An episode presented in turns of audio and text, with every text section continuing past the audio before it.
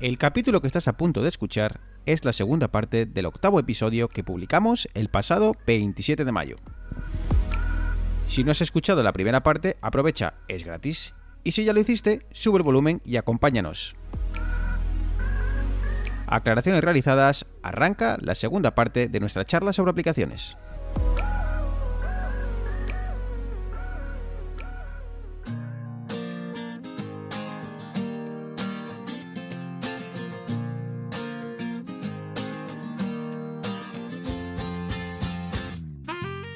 Saludos y bienvenidos a la segunda parte del octavo episodio de Vidas Digitales.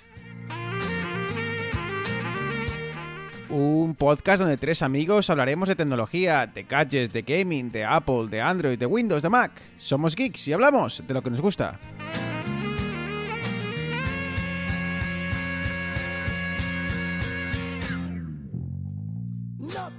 Y es que esta introducción va a ser un poco diferente hoy porque, eh, bueno, para los que habéis escuchado el anterior capítulo, tenemos a, Eneas y Arturo eh, mano a mano en tierras catalanas, eh, que si el Bermú, que si no sé qué, que si no sé cuál.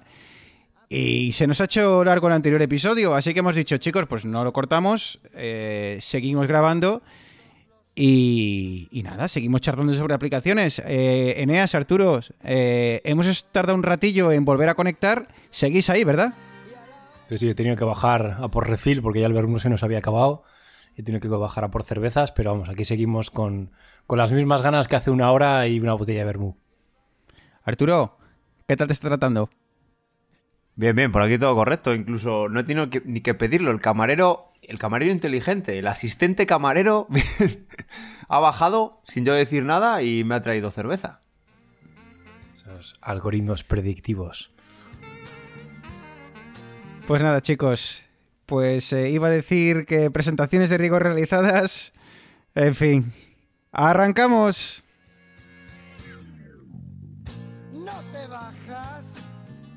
Bueno, chicos, pues eh, seguimos con aplicaciones. Eh, habíamos estado charlando un ratillo sobre aplicaciones de email, sobre aplicaciones de mensajería un poco por encima, eh, sobre las aplicaciones en general, cuánto cómo las organizamos en, nuestro dispositivo.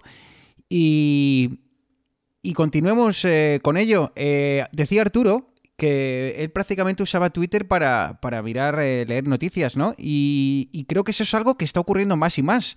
Y eh, esto está dejando pues un poco de lado eh, otras aplicaciones, pues bueno, pues que estaban expresamente diseñadas para, para eso, para el consumo de noticias. Arturo utilizaba Twitter, Eneas ¿Cómo llevas tú el tema de las noticias? ¿Sigues Twitter? ¿Te suscribes a tus propias noticias? cuéntanos. Yo originalmente, como ya he dicho alguna vez, yo utilizaba Feedly como, como consumidor de, feeds RSS. Básicamente el, RSS es todas estas páginas de, noticias, blogs, etcétera. Utilizan RSS, que es una tecnología para notificar cuando hay un artículo nuevo a, programas o aplicaciones que, consumen estos artículos. Muchas veces que te permiten leer el artículo entero o otras veces te linkan al artículo original. Entonces yo utilizaba utilizo Feedly Básicamente estoy suscrito a bastantes blogs de tecnología, coches, etcétera. Y en cuanto a lo que es noticias más eh, puramente hablando, eh, el país, el diario montañés, y el diario montañés no funciona con RSS, porque no, deben tenerlo bien implementado. Y sí que he empezado un poquitín a hacer lo que hace Arturo, de, de utilizar Twitter como, como fuente de información. Lo que pasa es que como he dicho que yo he empezado otra vez con Twitter, me cuesta mucho ir haciendo eh, esta, este grupo de gente a la que sigo, sobre todo gente que me resulte interesante con, lo que publican. Eh, yo también tengo mis... Ah, eh, uso ambas cosas. cada vez uso más Twitter para el tema de noticias, pero voy a recomendar una aplicación en concreto. Esta aplicación se llama... Bueno, pues se escribe Lire, L-I-R-E, y esta aplicación eh, es muy similar a otras aplicaciones en las cuales tú te suscribes a, bueno, pues a RSS, eh, servicios, bueno, bueno, que tú puedes suscribirte a, diferentes noticias. Eh, y que lo que hace Lire y que le distingue de todos los demás es que Eneas Arturo, igual me podéis ayudar un poquitín a explicar esto, lo que hace es descargar el artículo del propio RSS en el dispositivo. ¿Qué quiere decir esto? Pues igual vosotros, de que sabéis la parte técnica, me lo podéis explicar un poquitillo mejor. Sí, bueno, esto hará como por ejemplo eh, la lista de lectura de Safari, ¿vale? Que yo también la uso con artículos que quiero leer más tarde. Lo que hace al final es descargarse, digamos, el HTML, que es la plantilla que luego te muestra la página web, la guarda en memoria con lo que sea, y cuando tú le das a abrir, lo que hace es te abre ese HTML y te lo interpreta el navegador entonces te lo vuelve a mostrar con sus fotos como están, con su letra, con su tamaño, con su título, con su subtítulo. Eso te lo respeta. Pero lo que digo, al final lo que hace es descargarte ese HTML, que es el código que tú lees cuando abres una, una página en tu navegador. Pues básicamente lo que hace es eh, un paso más allá y entonces cuando te no solo te descarga a eso que obtiene del link RSS, sino que además se conecta al, artículo original y te lo descarga en tu dispositivo. Entonces, eh, me viene muy bien porque lo hace en, segundo plano y eso me permite repasar las noticias mientras bajo en el, viajo en el metro. Así que bueno, esa es mi recomendación, esta aplicación que se llama, que se llama Lire, L-I-R-E y que por supuesto dejaremos en las notas del programa. Bueno, yo respeto. Bueno, lo primero decir que Bruno también se ha abierto una cerveza, porque aquí nos está acusando un poco de alcohólico a nosotros y él, en cuanto ha visto el tema, ha ido a correr por una cerveza, así que salud, Bruno.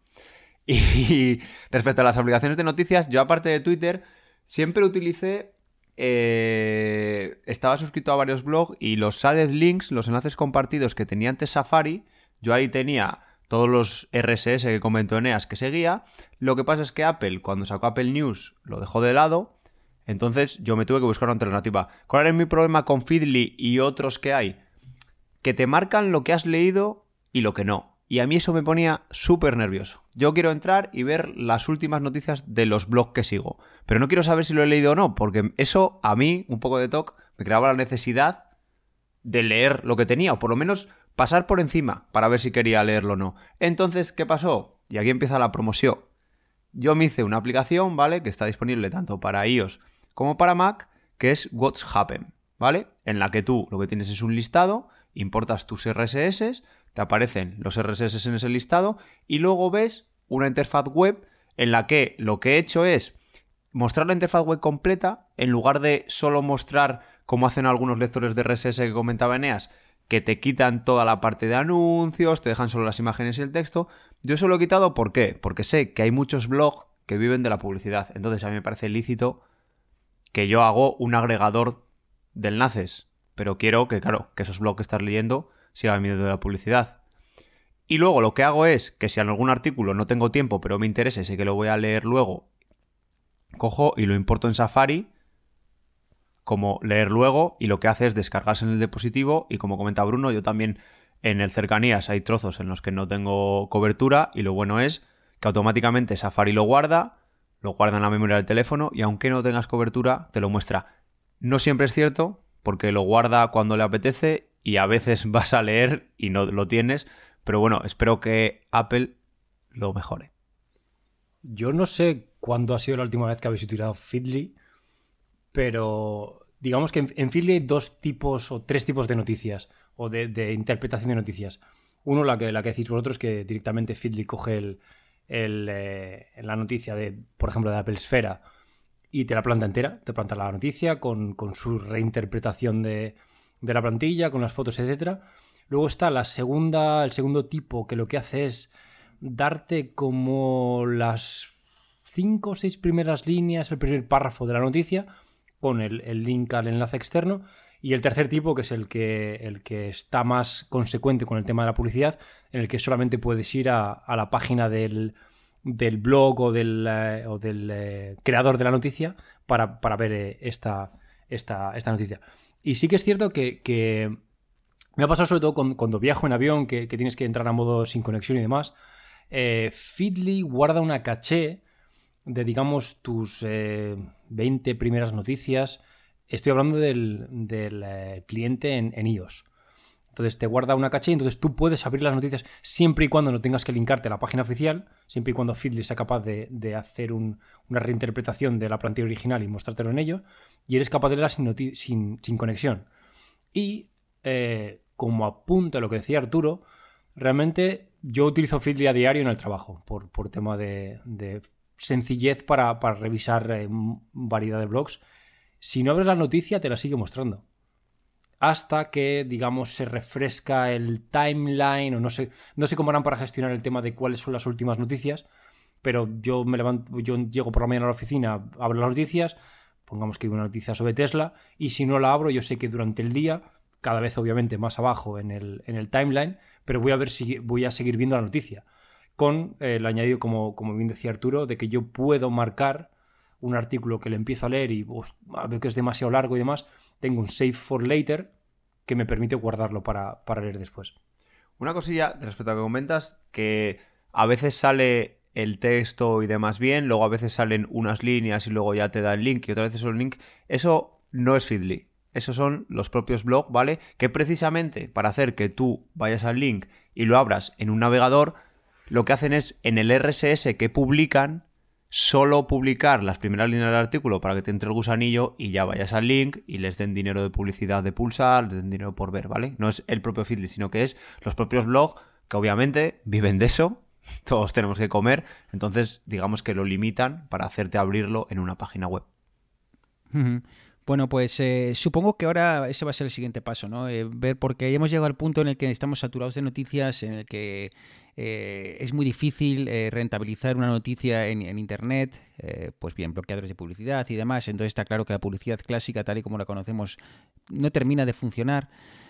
Y yo también tengo otro problema que es la cantidad de noticias. Eh, un día sin entrar a, o de abrir tu aplicación de noticias, eh, te, encuentras con que tienes 300, 400 de aplicaciones que, bueno, noticias, perdón, que pendientes. Por eso quité yo lo de, por eso no me gusta lo de Feedly de no leídos, porque es que eso me crea cierta ansiedad de decir, joder, tengo 500 fotos, que aunque sea pasarlas y decir no me interesa ni sigo, pero es que me la primera vez me pasó cuando estuve dos días sin acceder, es que al día tercero es que me ponía malo.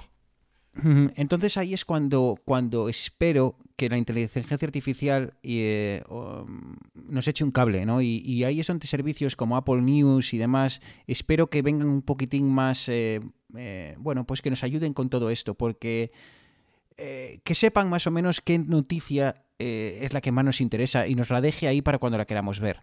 Eh, no quiero perderme noticias, entonces necesito algún sistema, y como digo, espero que sea bien Google con algún sistema de, inteligencia artificial, bien con la inteligencia artificial de, Apple News, que sean capaces pues de, saber qué es lo que te interesa y asegurarse de que, de que lo lees. Podcasting, chavales. Eh, aquí hablaba antes Arturo de TOC yo creo que con la explicación de podcasting no os imagináis la cantidad de aplicaciones que he probado. Así que, bueno, lo primero, ¿alguno utiliza una aplicación que no sea la, en este caso, la de, la de Apple? Yo utilizo Spotify. Anda, mira, esto no me lo esperaba. Pero, a ver, utilizo Spotify para escuchar vídeos digitales pero para escuchar podcast, eh, por raro que parezca, utilizo YouTube.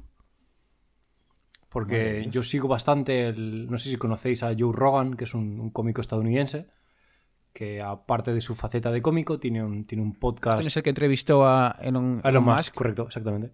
Entonces, tiene un podcast, diría que casi diario, en los que hay veces tiene, tiene como, como eh, series eh, recurrentes, el, el tío este es comentarista del, MMA, pero luego tiene, tiene podcasts muy interesantes que, entrevista gente tanto de ciencias, de arte, eh, entrevistó a Lance Armstrong, entrevistó a, James Hetfield de Metallica. Entonces, yo es un, es un podcast que, escucho bastante a menudo y lo publica. Creo que lo publican plataformas de podcast. Lo que pasa es que para mí es bastante más, más accesible escucharlo en YouTube. Pero el problema de YouTube es que, por ejemplo, en iOS, si tú cierras la. O sea, si bloqueas el teléfono, dejas de, escucharlo, ¿no? Sí, lo que pasa es que yo estoy en, Windows. Entonces hay un, hay un plugin de Chrome que te deja YouTube de forma flotante en una ventanita pequeña lo minimizo y con eso tiro todo el día. Y ahí el, gran problema que tengo con eso es que a mí me gusta que mis capítulos se descarguen en, el, en, en, mi teléfono, ¿no? Y luego yo, pues ya te digo, de la misma forma que hemos dicho que leemos noticias en, sin conexión, eh, pues luego poder, eh, poder eh, pues escuchar los podcasts sin necesidad de tener conexión a internet.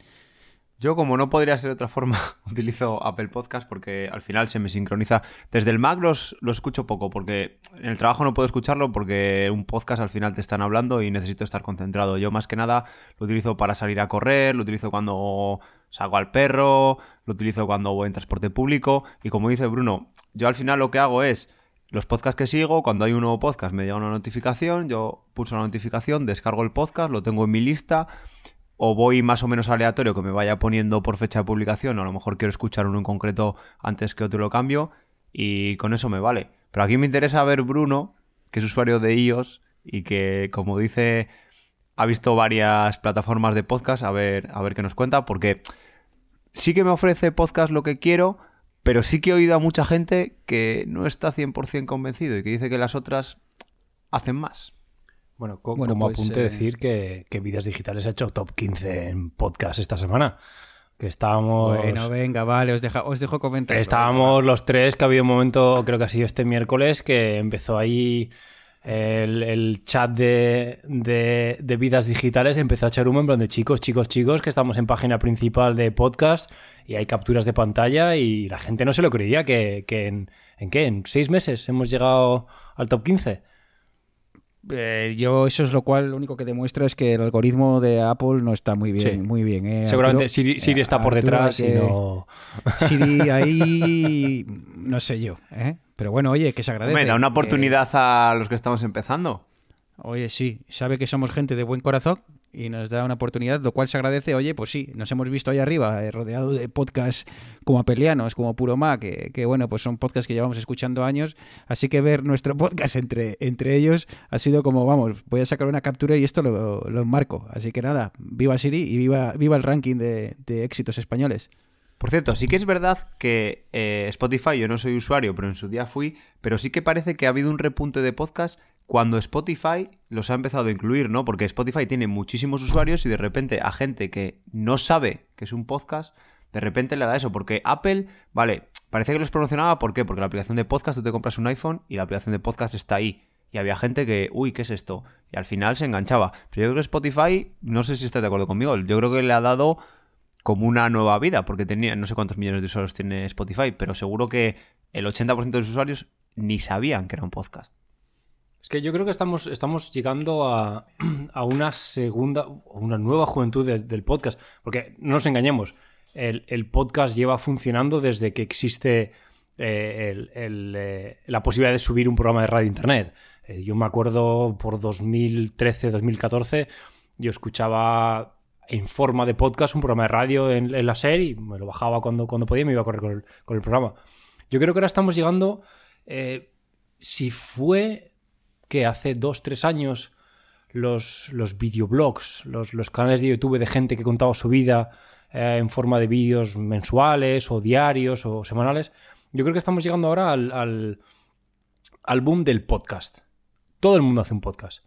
Eh, creo que ha sido la semana pasada, Mark Zuckerberg, el, el CEO de, de, Facebook, está haciendo un podcast también. Y Lance Armstrong tiene un podcast. Y el, el, el, humorista este británico, el de pelos rizado, también tiene un podcast. Y es como el nuevo tren que hay ahora mismo, el, el tener un podcast. No eres cool a menos que tengas un podcast. Que se lo digan a, Emilio Cano, a Emilcar, que llevará, yo creo que más de 12 años eh, haciendo podcast, cuando nadie hablaba del, del, podcasting en España.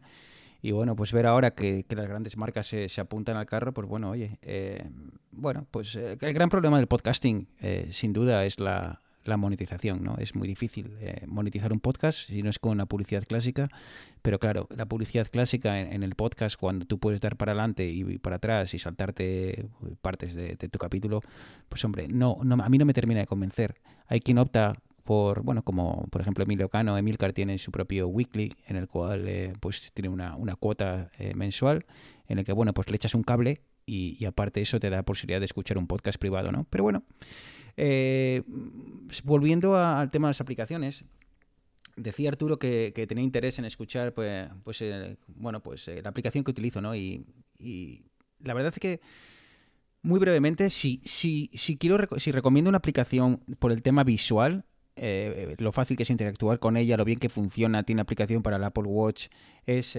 Overcast. Overcast es un, una aplicación, bueno, echarle un vistacillo, no la voy a describir, pero está muy bien desarrollada y, bueno, la versión gratuita es más que suficiente para eh, los frikis como yo, pues hombre, pues eh, compramos la versión premium para, para echarle un cable al, desarrollador, porque la verdad es que Bruno. súper...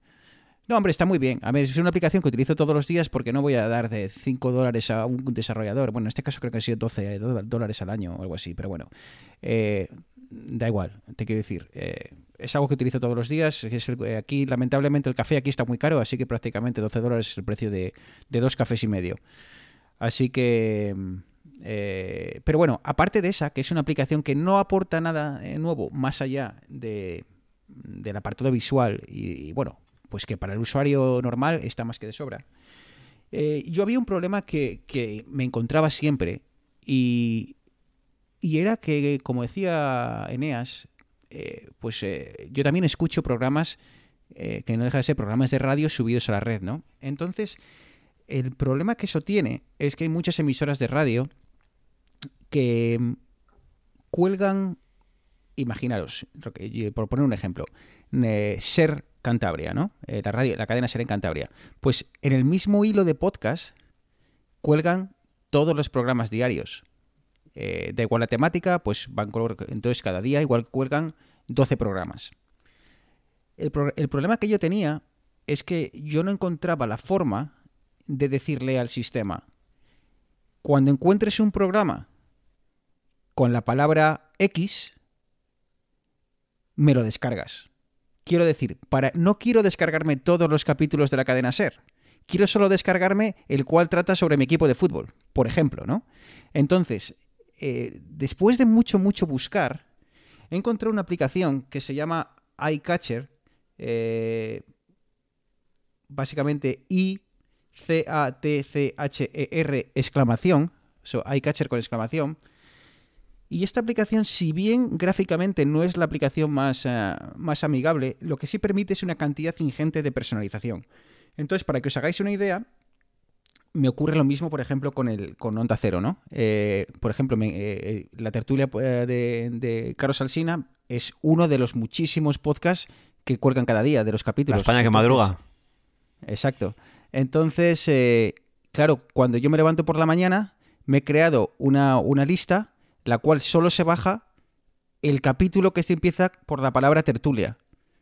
Entonces, cuando me levanto por la mañana, ya está descargado y no tengo que preocuparme de buscarlo, pues seleccionarlo y darle a buscar, porque es que si, pusiese que se bajasen todos, igual se me bajaban todos los días 20 capítulos, lo cual pues no tiene sentido. Así que iCatcher eh, es esa aplicación que, me permite eh, una personalización súper, súper grande y la cual si eres un usuario eh, de podcast y te gusta escuchar podcasts que vienen, pues eso, sobre todo de las grandes emisoras de radio, pues eh, echadle un vistazo, porque además te permite que a esa lista que te creas la puedes poner un acceso directo de Siri. Entonces tú le dices, eh, Siri, reprodúceme el capítulo, bueno, mi lista de podcast de Arturo y compañía, y entonces automáticamente ya te pone el, último capítulo que se, haya, que se haya descargado. Así que nada, chicos, ahí la dejo, ¿eh? iCatcher, muy, muy recomendable. Bruno va de tapado, pero es que al final a lo mejor es el más friki de todos. O sea, utilizando aplicaciones Eneas flipó cuando dijo, joder, tú tienes 175 aplicaciones, pero este tiene 130 y que las usa, pero como un puma, ¿eh? Ojo. y sobre todo aplicaciones raras. Joder, yo tengo mis necesidades. Si yo fuese desarrollador, me desarrollaría mis propias aplicaciones. Pero claro. Vente para España, Bruno. Vente para España, que montamos algo. Claro, y entonces, claro, yo decía, no puede ser que nadie tenga este problema de que se suscribe a 50 a un podcast que cobran 50 eh, capítulos y no sea capaz de es lo más sencillo del mundo, Arturo. Tú eres programador. No creo que sea muy sencillo hacer una búsqueda por palabras y, ya está. O sea, te quiero decir, problema solucionado. iCatcher. Arturo, si quieres, lo que puedes hacer es algo similar con una interfaz mejor. Igual tienes más éxito que tienes aún más éxito. Así que ahí lo dejo. Es una, una idea que dejo ahí para tu tiempo libre. Esto cuéntamelo en privado. Que luego, si no. Bueno, de momento, como no tenemos muchos followers, queda, queda en petit comité. Exacto. Así que nada, eh, esta quizá era una de las aplicaciones que más me apetecía tocar. Productividad eh, quizás sea una de las palabras que más eh, generales y que más eh, pf, aplicaciones pueda englobar. Yo no sé si tenéis alguna aplicación de productividad o que pueda quedar ahí en esa categoría que, que os apetezca recomendar. Yo, dentro de lo, lo amplio que es, como tú bien has dicho, el- la definición de productividad, yo tengo dos aplicaciones que, que son para mí clave. La primera es Notas, en las que es cuando alguien me comenta algo, tengo que recordarme algo, yo siempre tiro de notas porque, porque es eh, una forma sencilla de, de escribir texto, muchas veces sin, sin un contexto muy determinado, pero que te permite accederlas. Eh, creo recordar que en, en, en Android había una aplicación parecida. Creo que es una, una que tiene un icono de una bombilla. Keep. Keep, exactamente, exactamente. Yo Es, es- es, eh, de- es de- empecé, está hecho por Google. empecé a utilizar eh, el, el tema de las notas, lo empecé a utilizar en Android cuando tenía el, el Nexus 4. Y es algo que luego lo he heredado en, en iOS con, con notas. Y la segunda, que es para mí la que es clave cuando es un, un- un algo que tiene un límite de, tiempo, y es recordatorios. El poder crearte un recordatorio, ya no te digo simplemente de decir, oye, tengo que comprar eh, pescado, tengo que hacerme una lista, lo que sea. El que te recuerde un día determinado y que se repita en el tiempo. Yo, por ejemplo, tengo un recordatorio del alquiler. Yo sé que de los días 17 de cada mes me salta el recordatorio y me dice, oye, tienes que pagar el alquiler. O en este caso la declaración de la renta, que llevo, llevo postergando la dolorosa pues como un mes y medio. Entonces, para mí es muy útil porque lo programas una hora, lo programas un día. Encima, si eres power user, lo puedes programar con localización, lo puedes programar cuando sales de casa, cuando llegas de casa. Eh, para mí es la clave de la productividad.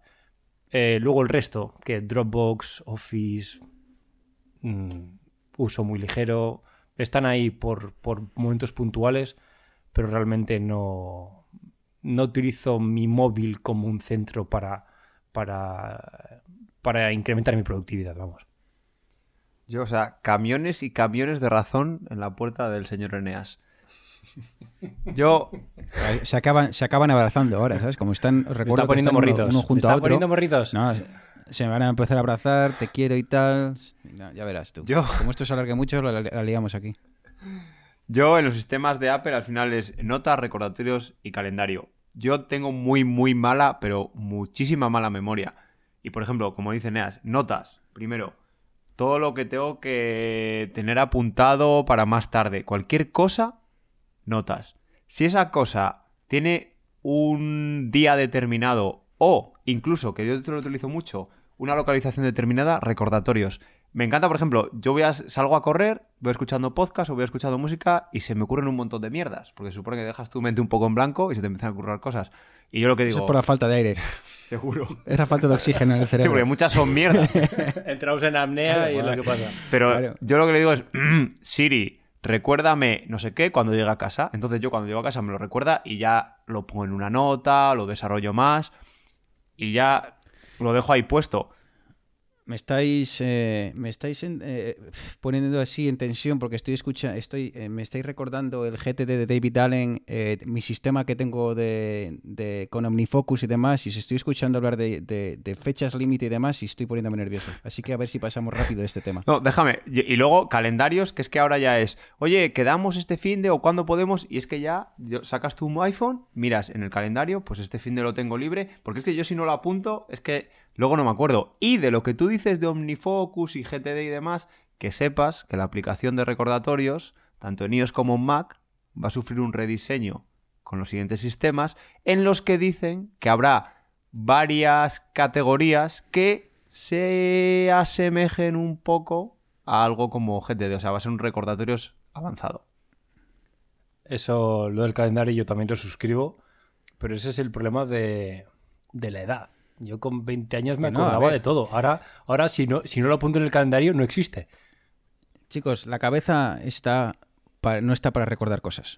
¿eh? está para, eh, para resolver problemas, chicos. Entonces, no tenemos que llenar nuestra cabeza de, de recordar cosas. Para eso, eso es uno de los principios de- del GTD de David Allen y, y está claro. Cada vez que tengas algo que hacer, mételo en un sitio y luego lo procesas. No voy a empezar ahora a hablar de GTD porque entonces nos dan aquí tres horas, pero nunca, nunca hay que tener que recordar nada. Y eso te crea una paz interior tremenda porque sabes que en ningún momento vas a olvidar nada. Lo dejaremos en, Siempre las- todo en la nota del podcast porque a mí Bruno me lo recomendó y no lo sigo a rajatabla, pero me dio varias claves que sí que me- lo mejoran y además te hace pensar en cosas que haces mal y que realmente no, no deberías hacer. Para poner en contexto, eh, siempre refiriéndonos al grupo de amigos que tenemos en WhatsApp, hará un año o algo así, aquí al señor Bruno le dio la fiebre de la gestión de la productividad y demás, y entre él y Miguel, pues nos pusieron tibios. Estuvieron dos semanas mandando links y libros y demás. Ah, chicos, que no sé, claro. yo caí, yo caí y me leí el libro de David Allen. Claro, claro, pero bueno, el GTD lo que tiene es que, bueno, pues que luego se, cada uno lo aplica como de su manera, ¿no? Es, eh, bueno, pues te da una serie de pautas que quizá igual las encuentro un poquitín... eh, eh, bueno, pues el libro creo que ori- originalmente se, se publicó en el comienzo de los 2000 sí que, bueno, hay cosas que están un poco ya fuera de... ah, un poco ya anticuadas, pero los conceptos en sí es- son muy importantes y como digo, nunca hay que recordar nada. Para eso están los diferentes métodos, se guarda ahí y, y ya veremos. Pero ahora no vamos a hablar de productividad porque entonces eh, tenemos que cortar y grabar otro tercer capítulo. Simplemente como, como un pequeño apunte gracioso, hablando de recordar, ¿cuántos teléfonos os acordáis? O sea, si, si el de mi madre, el de mi novia y el de mi abuela. Ya está. Yo creo que me acuerdo de los, uni- de los que en su día me memoricé. Cuando era pequeño y tal, me tenía que memorizar, pues cuando me, acuerdo de mi teléfono móvil y el de mi padre, y ya está, poco más, lo que memoricé en su día. Desde entonces no he vuelto a memorizar. Claro, es que es, es- es un tema. Ahora mismo se te muere el móvil y a quién llamas. Da, da igual, porque como no puedes llamar a nadie, ya no hay cabinas. Así que... Entras en iCloud.com, pones tu cuenta y ahí están tus contactos y todo. O, por ejemplo, en Google también, en Gmail también se guardan para los que tengáis Android. Entras. Este es el briconsejo del capítulo. Claro. Así que, eso, productividad. Eh, algún día hablaremos de ello, pero es que eso da para, para demasiadas horas. Así que, y además hay gente que sabe mucho del tema y hay podcasts muy buenos sobre GTD, sobre productividad. Eh, así que, bueno, de momento nos mantendremos un poco al margen. Pero OmniFocus y Things son las dos grandes aplicaciones sobre productividad y darían para, para, para hablar mucho. Eh, juegos. Eh, esto sí que da para hablar, chavales, porque eh, a, a expensas de ver qué hace Apple con esta nuevo Apple Arcade y esta nueva plataforma de juegos en la que ellos se van a encargar de, de soltar la pasta para que haya juegos exclusivos para la plataforma. Eh, ¿Sois mucho de juegos? ¿Pagáis por juegos? ¿Cómo, cómo está el tema? Yo soy más de juegos casuales, la verdad. Hace mucho que ni en ordenador ni en el móvil me he enganchado a un juego realmente. De hecho, estaba mirando con Eneas ahora la pantalla que tengo de juegos y la mayoría no son juegos, sino son aplicaciones de deporte, la de actividad en la que Bruno me manda... Y, Lo Poké- que- y Pokémon Go. Efectivamente, está así ahí. Eso no sé yo, ¿eh, Arturo? que todavía soy joven, chavales. Ah, bueno. No, para broma. Pokémon Go, por ejemplo, es una aplicación a la que dedico 10 minutos al día para hacer un poco de chorradas. Pero, por ejemplo, sí que tengo el Sudoku. Sudoku, pues yo que sé, tengo que esperar 5 minutos o algo, pues Sudoku. O voy en el transporte público escuchando un podcast y mientras echando un Sudoku. Pero juegos, ¿Me dejas, ¿Me dejas recomendarte una aplicación para cuando vas en eh, transporte público? Minimetro. Una aplicación muy, curiosa, es, pues, se basa prácticamente en crear líneas de metro. Y muy bien, está graciosa y tal. No me acuerdo del precio, no, no es muy cara. Eh, échale un vistazo. Porque para esos ratos libres eh, tontos de, de 20 minutos en el, en el tren, te va, te va a venir bien.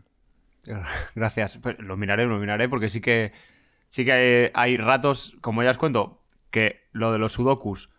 Sí que he intentado coger algún juego para engancharme un poco en el móvil, pero es que hace mucho tiempo que ni en el móvil ni en el PC logro engancharme un juego, ni hay ningún juego que me, que me llame la atención. Respecto a lo que hablas de pagar, por ejemplo, yo Sudoku tengo una versión que te pone anuncios, pero como cuando ya le llevaba descargado unos meses y veía que jugaba recurrentemente, pues oye, eliminar publicidad, no sé, me costó 3 euros o así, creo que es bastante justo por una aplicación que uso casi todos los días.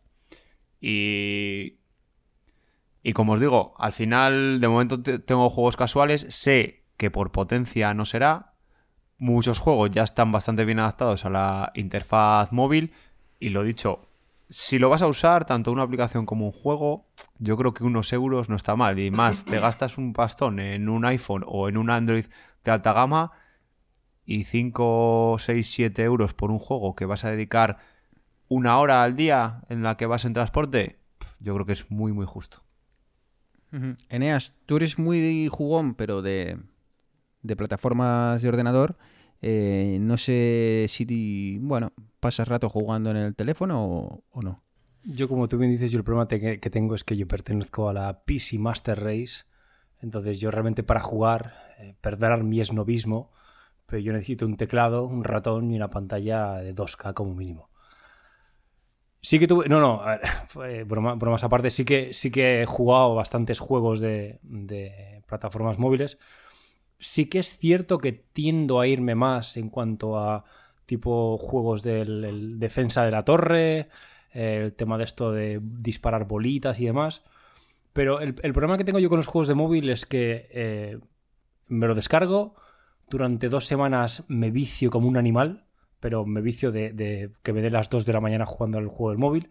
Y en el momento en el que lo acabo, pues bueno, pues me acabó la gracia.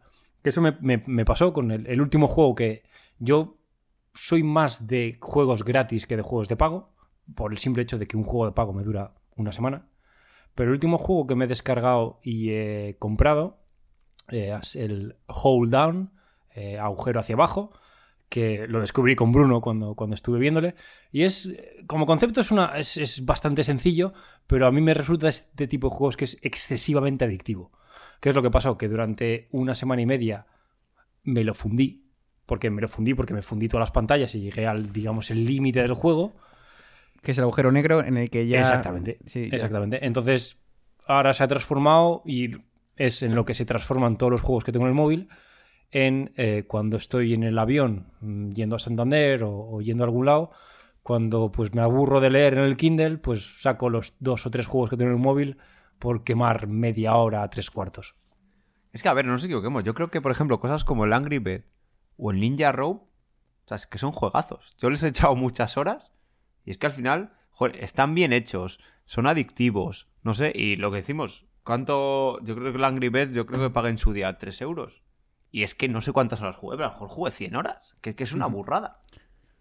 Estáis hablando de, pagar. ¿Cómo veis el tema de, del freemium eh, versus, eh, eh, bueno, pues el pago, ¿no? bueno, freemium eh, son todos estos juegos en los que, bueno, que aparentemente son gratis, de la palabra free, pero, pero bueno, luego, pues o tienen mucha publicidad, o tienen publicidad y luego para continuar tienes que comprar eh, moneditas y ese tipo de cosas. Que, ¿cómo, ¿Cómo lo veis? Para mí, el,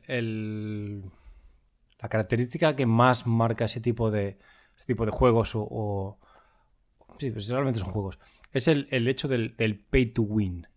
Es decir, si tú puedes eh, acabarte el juego, eh, ganar, eh, completar las misiones demás, simplemente con tu pericia y tu, y tu buen hacer, oye, perfecto. Pero cuando realmente tienes que pagar para tener esta armadura extra, estos bonus que te dan, ahí ya me parece un poquitín menos, menos atractivo porque ya el desarrollador dice, mira, oye, yo no quiero, quiero que te diviertas, pero que para realmente completar el juego, ser, ser el, número uno, tengas que pagar.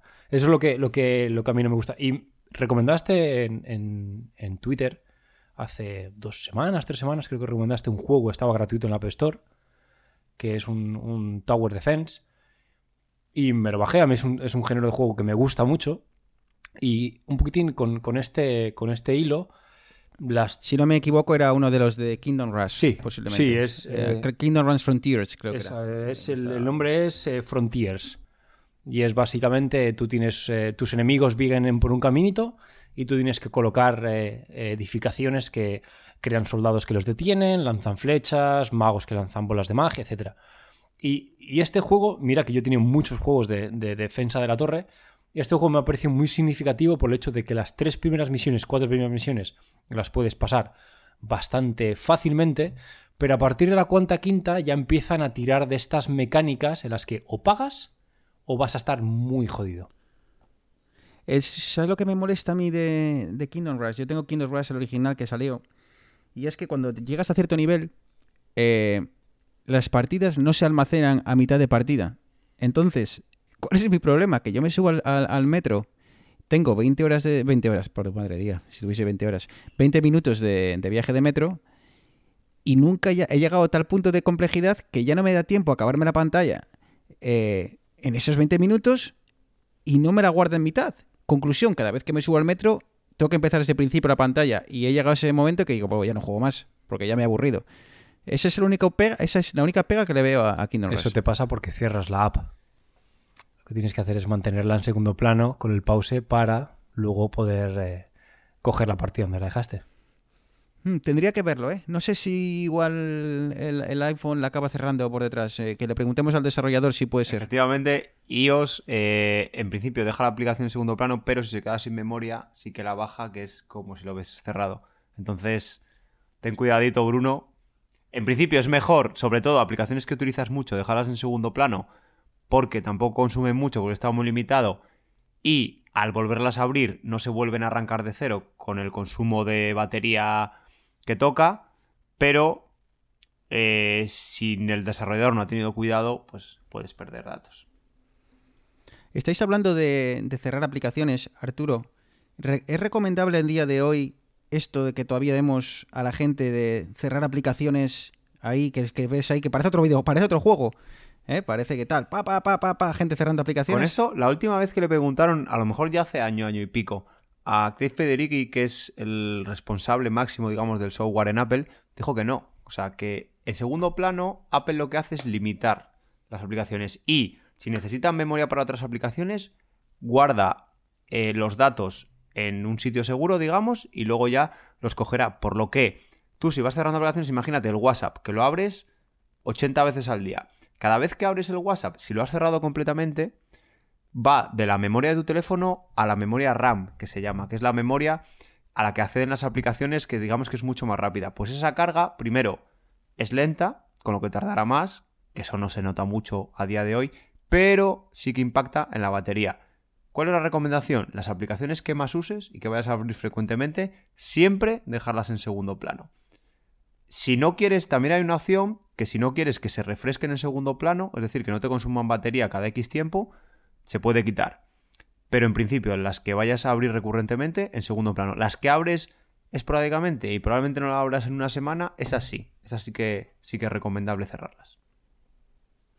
Eneas, ¿eres tú muy de cerrar aplicaciones? Porque te veo, te veo, te gesticulando. No sé si eres tú de, de los del videojuego de cerrar. Yo era de cerrar hasta que en estas últimas navidades me acuerdo hablando con vosotros que saqué el móvil y empecé a cerrar aplicaciones y pues os faltó poco para saltarme al cuello. En plan de, ¿qué haces? ¡Loco! ¡Loco! ¡No cierres aplicaciones! Y sí que, a ver, viendo, viendo el razonamiento técnico que nos ha dado Arturo de, la, la logística que hay por detrás, tiene sentido. Que el, el- el cargar aplicaciones de memoria, volcarlas a la RAM, al final es un esfuerzo que tiene que hacer el procesador que es pasar de un entorno súper lento a un entorno muchísimo más rápido, y eso al final consume batería, consume recursos, etcétera.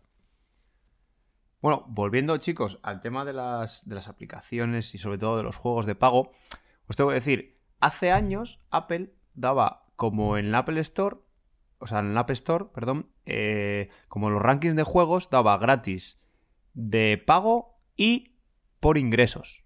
Y en ingresos estaban esas aplicaciones de las que nos hablaba Eneas antes, de Pay to Win.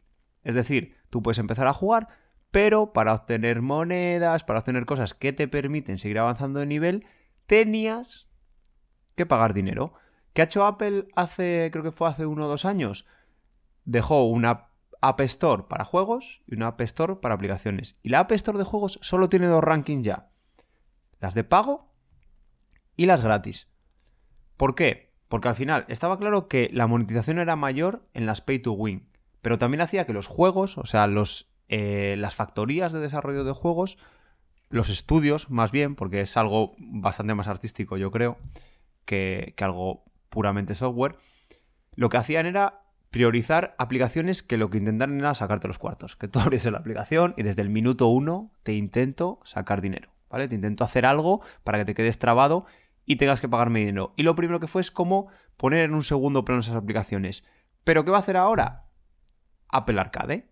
Apple Arcade será una plataforma que también hay en muchos sitios. Es decir, tú pagarás una suscripción mensual que no han dicho de cuánto y lo que te va a hacer son juegos que no tengas que pagar más, ningún pay to win, es decir, ningún pago para obtener mejoras, que sean juegos que se puedan conseguir en modo avión, o sea, que se puedan jugar en modo avión, que no tengan que conectarse a internet para nada y que estén presentes en iOS y en Mac creo que en Apple TV también, y que sincronicen tus logros, es decir, el progreso de tu partida entre las tres plataformas. Es decir, están dejando de lado un poco a los pay to win para hacer juegos de calidad, pero claro, obviamente, los programadores comemos y, bebemos, entonces habrá que pagar por ello.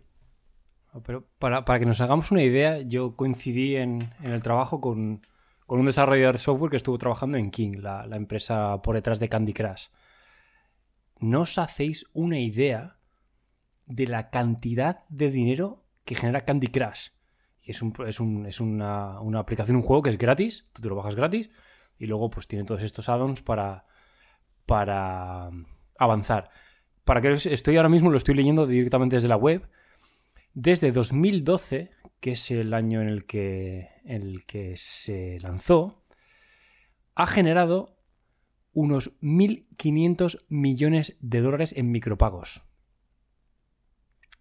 Perdón, no, esto es, esto es la empresa, de el, conjunto de las, de las aplicaciones. Eh, Candy Crush son 945 millones de dólares. Esto es una cantidad ingente de dinero. Porque, a ver, yo si era de los que cuando me decía tienes cuatro horas para volver a jugar, pues decía, pues genial, me voy a echar unas cervezas y ya, ya empezaré. Pero hay gente que no, que, no, no, quiere esperar cuatro horas y paga.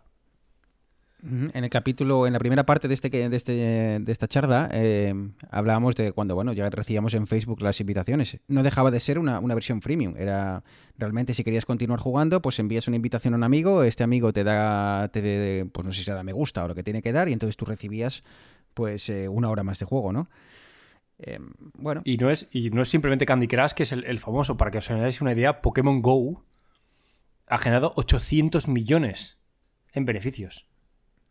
Sí, claro, que luego pensamos que dices, ¿quién va a pagar por, por una vida extra? ¿O quién va a pagar por...? Joder, pues ahí está. Es que son un auténtico éxito este tipo de juegos. A ver, el problema de estos juegos es que siempre tienen que ser factorías muy grandes, porque un juego es una inversión muy grande, sí o sí, tienes que tener un montón de desarrolladores y un montón de tiempo de desarrollo para algo que o puede triunfar o se puede ir a la mierda. Entonces yo creo que cosas como, por ejemplo, lo de Apple o alguna plataforma de suscripción, de hecho creo que Apple incluso está pidiendo proyectos que incluso subvencionará, ¿vale? Para gente que no son grandes industrias y que saquen juegos que sean más nuevos, no que sean juegos, ya te digo, como.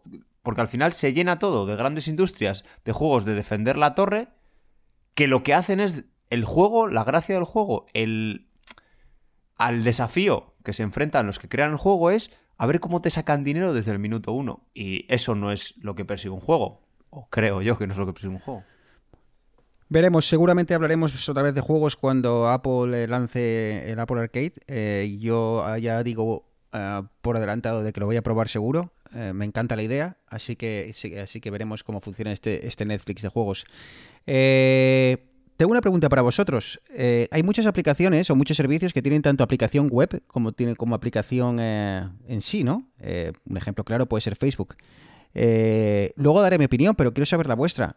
¿Hay alguna aplicación en la cual habéis decidido no instalarla y eh, usar ese servicio vía web? Yo la verdad es que tengo instaladas todas las aplicaciones de los servicios que utilizo eh, de forma habitual. Sí es cierto que hay ciertas plataformas en las que favorezco más la aplicación sobre la web y otras que, favorezco más la web sobre la aplicación. Por ejemplo, Instagram para mí es aplicación. Eh, la web de Instagram no me acaba de convencer. básicamente porque no tiene la usabilidad que para mí tiene la app. Eh, por ejemplo, Facebook, por, por, caso contrario, Facebook es una aplicación en la que me veo un poco limitado y es la web en la que veo un poquitín más de, de, usabilidad más avanzada. Eh, YouTube más o menos lo mismo. La aplicación está muy bien porque es, fácil eh, acceder a tus suscripciones y demás, pero la web me da más libertad para, perderme en el, mundo de, YouTube. Sí, a ver, yo al final siempre intento que, y de hecho muchos servicios y muchas plataformas eh, las elijo por la, por la aplicación. Porque está claro, en iOS, o sea, en el móvil, busco la aplicación siempre. Salvo que sea algo que consultas una vez y luego ya lo vuelves a consultar. Pero siempre busco, si es algo recurrente sobre todo, o que necesita algo más, necesita imágenes o que lo pueda escuchar con casco, yo qué sé, cosas más avanzadas, siempre busco la aplicación. La web yo creo que la destino casi única y exclusivamente mi navegación web es en escritorio. Es decir, por ejemplo, pues el caso que ponía Eneas de, de Facebook. En el, en el Mac no tengo otra opción que irme a Safari o a mi navegador y abrir Facebook. O sea, ojalá y espero que lo, cuando salga el proyecto de este Marzipan de llevar aplicaciones de iOS al Mac, puedo hacerlo desde una, desde una aplicación, pero siempre, siempre busco la aplicación porque siempre, para empezar, el consumo de datos eh, de la parte de vista técnica es menos, ¿vale? Porque solo te tienes que descargar determinadas partes y las la gran mayoría de la aplicación está del contenido, digamos, está dentro de la aplicación, con lo cual el consumo es mucho menor, van bastante más rápido. Tienen cosas como notificaciones, acceso a la cámara, acceso a unas a procesos en segundo plano. O sea, una aplicación siempre debe aportar más. Que no siempre la aplicación es lo más, digamos, necesario. Porque, yo que sé, un catálogo o la web de un ayuntamiento, imagínate, con cosas sobre esa ciudad. ¿Para qué vas a hacer una aplicación? Si es que la vas a consultar un día, dos por ver información y no lo vas a volver a ver. Nunca, o sea, no siempre la aplicación es lo más adecuado, pero yo en servicios de uso recurrente busco siempre la aplicación contra, contra la web. Eh, no sé, igual, igual mi, mi, forma de, verlo es eh, quizás un poco paranoica, pero yo, por ejemplo, Facebook y, e Instagram, eh, pues no tengo la aplicación. Eh, Facebook lo utilizo poquísimo, así que yo qué sé, llámalo paranoia, llámalo X, no, no quiero tener la aplicación en el móvil. Eh, además, luego también te obliga a tener la aplicación de mensajes de porque no te deja ya utilizar eh, ni siquiera la versión web. No sé, yo esas dos aplicaciones me las he quitado. Eh, entro vía web las pocas veces que entro, tanto a Instagram como a, como Facebook. Y, y bueno, no sé. no sé si será que una paranoia o bueno, pero bueno, sobre todo esas épocas en las que las aplicaciones de Facebook y desconozco si sigue así, ocupaba una cantidad ingente de megas que, digo yo no, entiendo para qué, pero tampoco veo yo aquí esto que sea muy complicado. No sé, yo creo que igual, Arturo, los eh, desarrolladores estáis volviendo un poco vagos a la hora de, de, optimizar aplicaciones porque hay algunas que se van de madre. No, el problema, por ejemplo, de este caso de Facebook es que utilizan React Native, que es como un contenedor web, ¿vale? Que genera código pseudo nativo, ¿vale? Que lo que hace es meter un montón de morralla. Se supone que puedes hacer aplicaciones multiplataforma, que con un solo desarrollo puedes hacer web y app de iOS y Android, pero al final meten un montón de morralla que no sirve para nada y le hace que... Pero es que creo que 200 megas utiliza la aplicación de Facebook. Yo llego a tener casi, casi tres cuartos de giga de Facebook.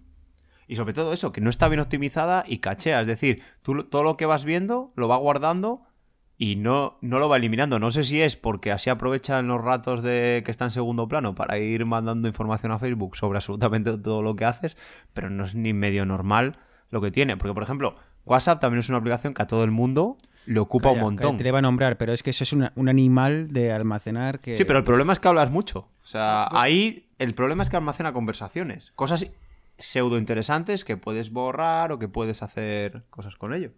Pero WhatsApp realmente el problema no es las conversaciones, porque WhatsApp tiene una opción. Son las fotos, yo creo. De que te, dice exactamente qué te ocupa cada chat, qué es lo que, lo que te ocupa.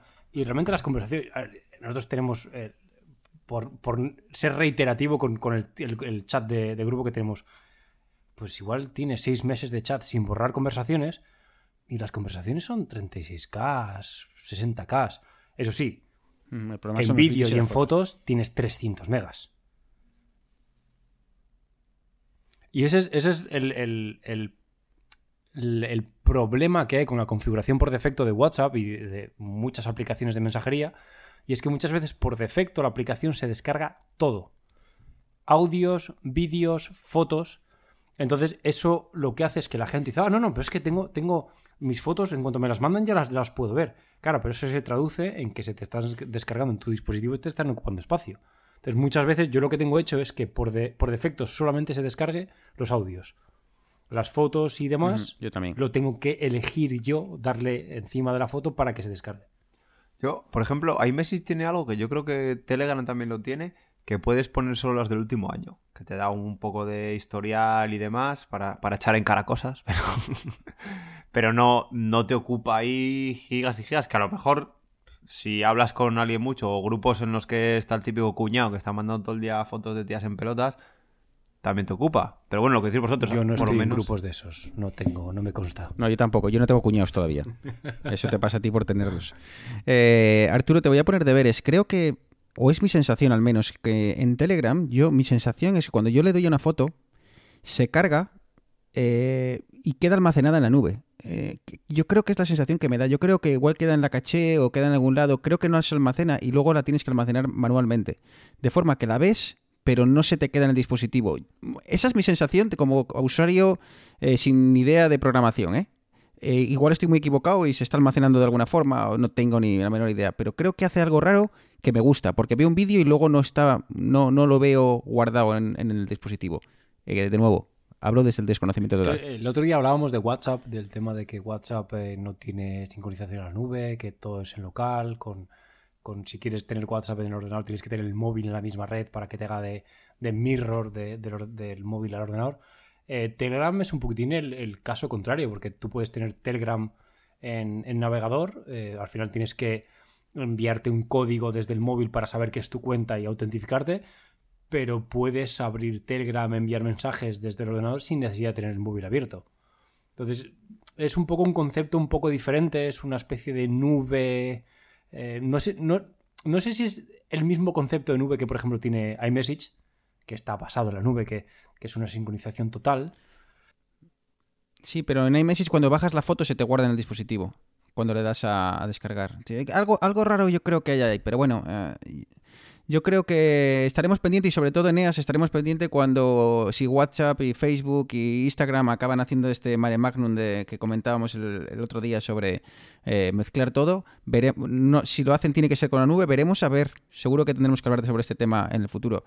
Chicos, es que, es que vamos a completar otra hora. Así que yo no sé si se os queda alguna aplicación en el tintero que no haya, nos haya dado tiempo a tocar, alguna recomendación. Yo tengo una pero yo no sé si tenéis una final para, para, para cerrar el programa. Eneas. Bueno, yo como, como buen cántabro que soy, eh, una de las cosas que más rabia me da es que tanto la tele como la radio aciertan en la predicción del tiempo una de cada 200.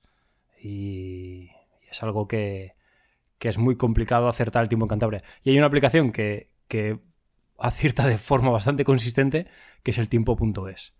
Eh, eh, totalmente de acuerdo. Cuando vivían en, Santander, el tiempo.es, la vía web eh, y también vía app, era la aplicación que más acertaba en la programación. Así que todos los que no vais a, Cantabria de vacaciones porque os hacéis, caso a la televisión, haced caso a Eneas, que este chico sabe. Y es, gracioso porque es una, plataforma web que está fundada, si no me equivoco, por eh, los, los, hombres del tiempo. Creo que está el señor Maldonado, es uno de los fundadores. Maldonado, exacto. es, de Maldonado, el, que era el hombre del tiempo de la 5, este tío que hacía bastante deporte, ahora mismo no me acuerdo de, cómo se llamaba. Y la verdad es que eh, en Santander acertaba bastante. A ver, obviamente no puedes querer una predicción con más de dos días, porque no, no, es, no es real. Pero en Santander la utilizaba a menudo, acertaba muy, muy, muy frecuentemente. En Barcelona, tres cuartos de lo mismo. Y un pequeño apunte, y hoy, hoy he, bajado con la moto al trabajo, y ha sido en Barcelona un día bastante lluvioso. Y en la página web, además de la predicción del tiempo, tienes el rain meter, el, contador de lluvia. Y te dicen en tiempo real, eh, te dicen que es una beta, que no está del, todo, del todo implementado, que te dice en qué horas va a, llover. Es lo que, lo que tú comentabas en Canadá.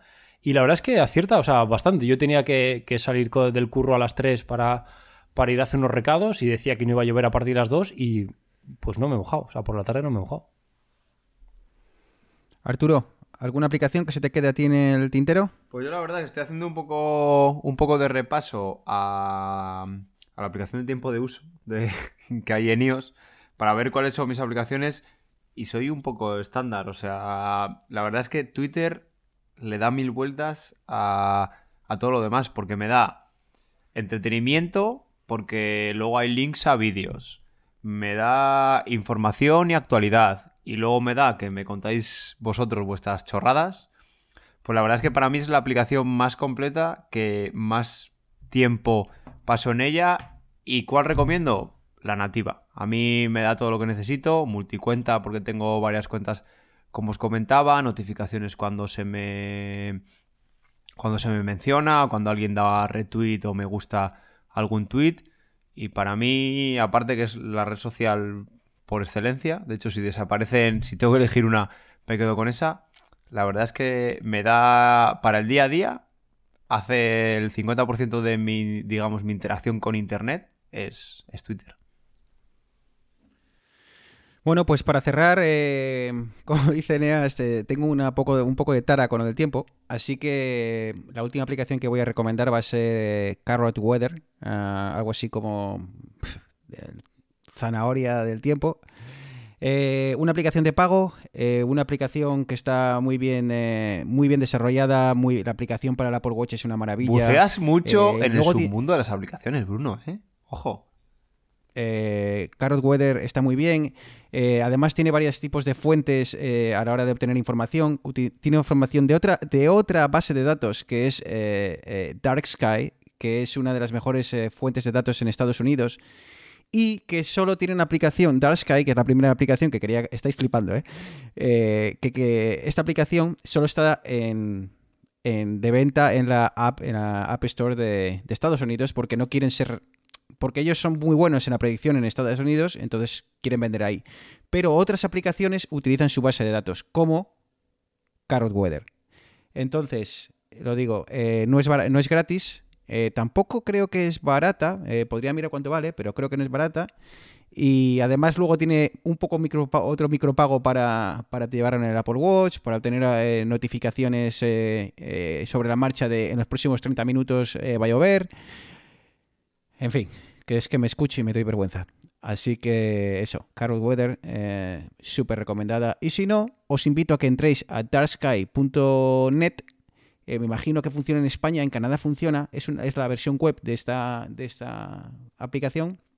Que digo que está súper bien. Podéis intentar buscar ahí alguna localización de, España o de donde viváis y, y ved, pero eh, Dark Sky o Carrot Weather, súper, súper recomendadas.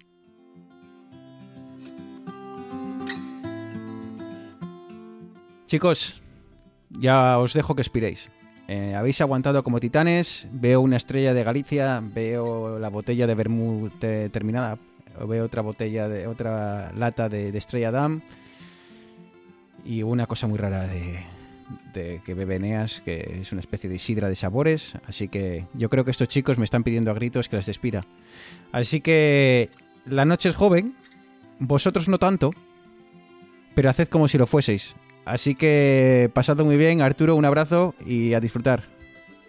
Bueno, nada, un placer, la verdad. Hoy iba a decir que ha sido especial, pero la verdad que para mí todos los capítulos son especiales, me lo paso igual de bien, Muchas gracias, No, es verdad, lo, lo digo pues muy a gusto como siempre por favor, seguidnos en Twitter y comentad cosas, ¿vale? Que así podemos hacer más programas y podemos hacer programas adaptados a la gente que nos escucha. Bueno, nosotros nos podemos hablar de nuestras mierdas y nos podemos quedar solísimos. O sea, Eneas y yo ahora nos vamos. Como nos ha pasado hoy. Eneas y yo hoy nos vamos a meter una chapa, o sea, que de verdad no se la deseo ni a mi peor enemigo.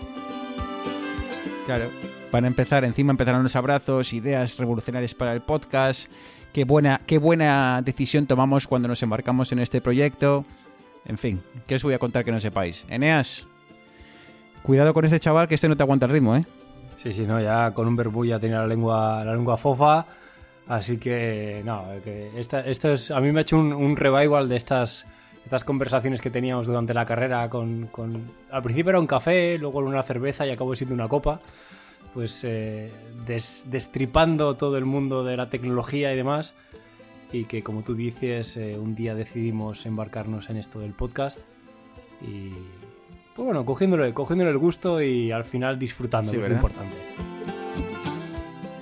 Lo dicho, disfrutad de la noche catalana, pasadlo bien y si brindáis, no os olvidéis de, de brindar una por, por el que está al otro lado del charco. Un abrazo, chicos. Un abrazo, Bruno.